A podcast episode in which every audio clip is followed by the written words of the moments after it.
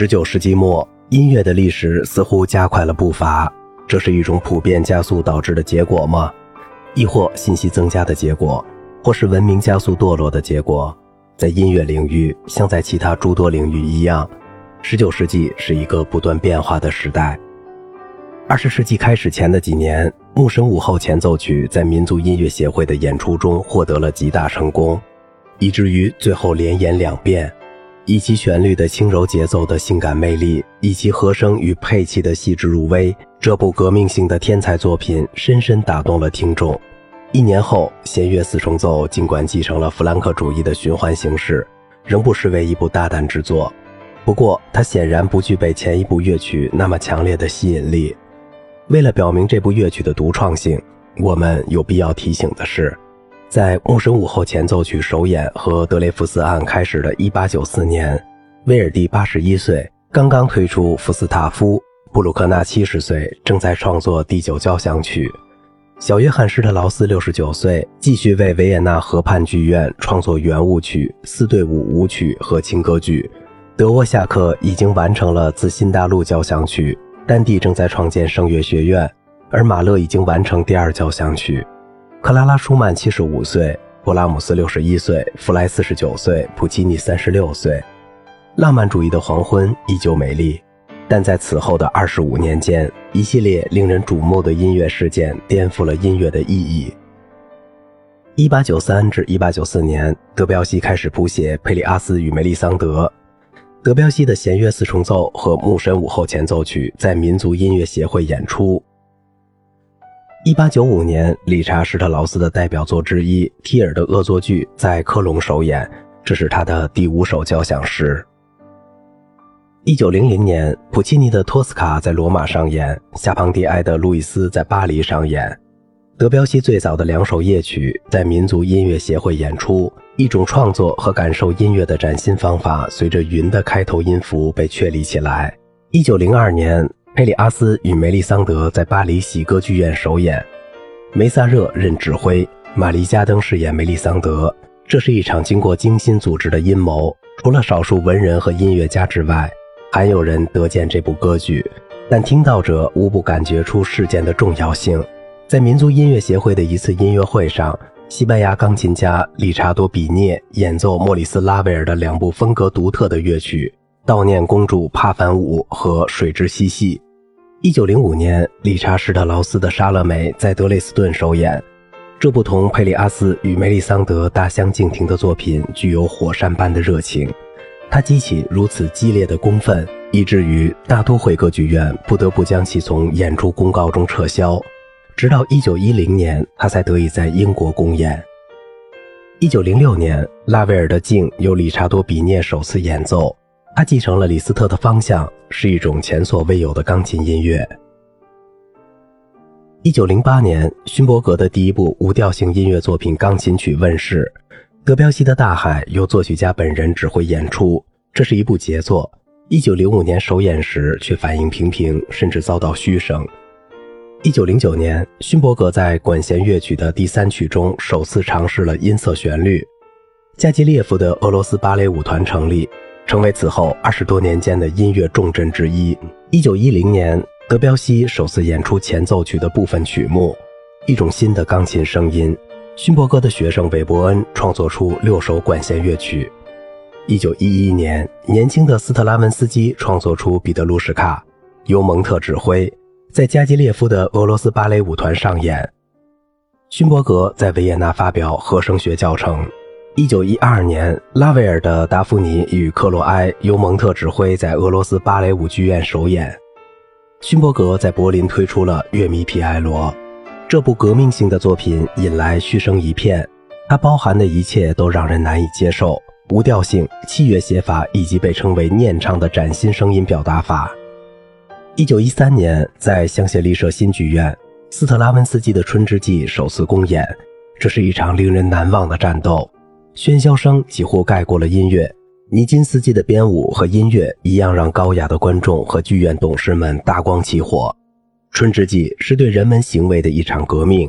韦伯恩的五首管弦乐曲简短精炼，让人想起日本的排剧，其中第四首乐曲只有六个节拍。一九一七年，埃里克萨蒂的游行在俄罗斯芭蕾舞剧院演出，由安塞梅指挥，马西涅负责编舞，毕加索负责布景和服装。几位接近让科克多的年轻音乐家将他视为一面旗帜。同年出现了对德彪西主义的反对倾向。一九一八年，欧洲出现爵士乐，而年轻的音乐家们对此充满热情。斯特拉文斯基的士兵的故事在洛桑上演，由安塞梅指挥，得到了乔治与卢德米拉·皮托埃夫的帮助。但是他的成功因西班牙流感和第一次世界大战停战协议而中断。三月二十五日，德彪西逝世。那个时代的人们经历着具有决定性影响的社会变化，无论在经济和政治组织方面，还是在风俗习惯和文化方面，莫不如此。美好时代是大资本主义的顶峰时期，金融寡头影响巨大，生产在增长，生活水平在提高。同时，马克思主义的分析得到了验证，社会主义的上升和工人运动的发展与其相互照应。对体制的批判，对既定事物的怀疑，宗教和国家的分离，自由检查的普及，这都是一个新时代的信号。而艺术家们则用他们自己的方式经历着这一切。殖民帝国已经在非洲和亚洲形成，列强用条约划分势力范围。一九零五年的日俄战争是白种人的第一次惨败，那或许是欧洲衰落的信号吧。而欧罗巴本已经在第一次世界大战的大屠杀中精疲力竭，但那个时代同样属于图卢兹、洛特雷克、马蒂斯及晚期印象派。那还是一个充满重大科学发现和技术进步的时代，镭、X 光、量子、相对论相继被发现。一九一七至一九一八年，西方文化遭受强烈的震荡。灾难性的军事形势和十月革命的爆发都引起极端的反应，全面罢工和几乎无处不在的骚乱，以及对一切道德和思想改变的强烈敌视。受到德雷福斯事件的重创后，并且作为对大战悲剧史诗的反动，传统的法国右派对一切蛊惑人心的东西都深恶痛绝，尤其仇视现代派和世界主义的艺术家，视他们为破坏分子。右派人士对法兰西行动党的宣传口号念念不忘。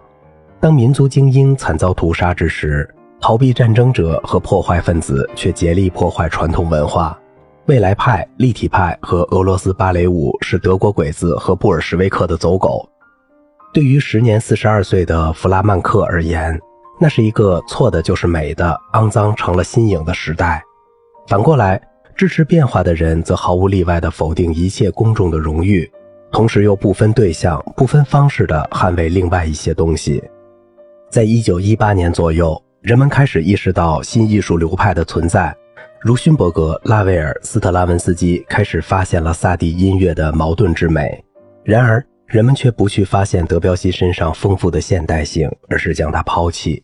前卫音乐不断发表挑衅性宣言，他们表现得一走极端，不去理解别人，经常很不宽容。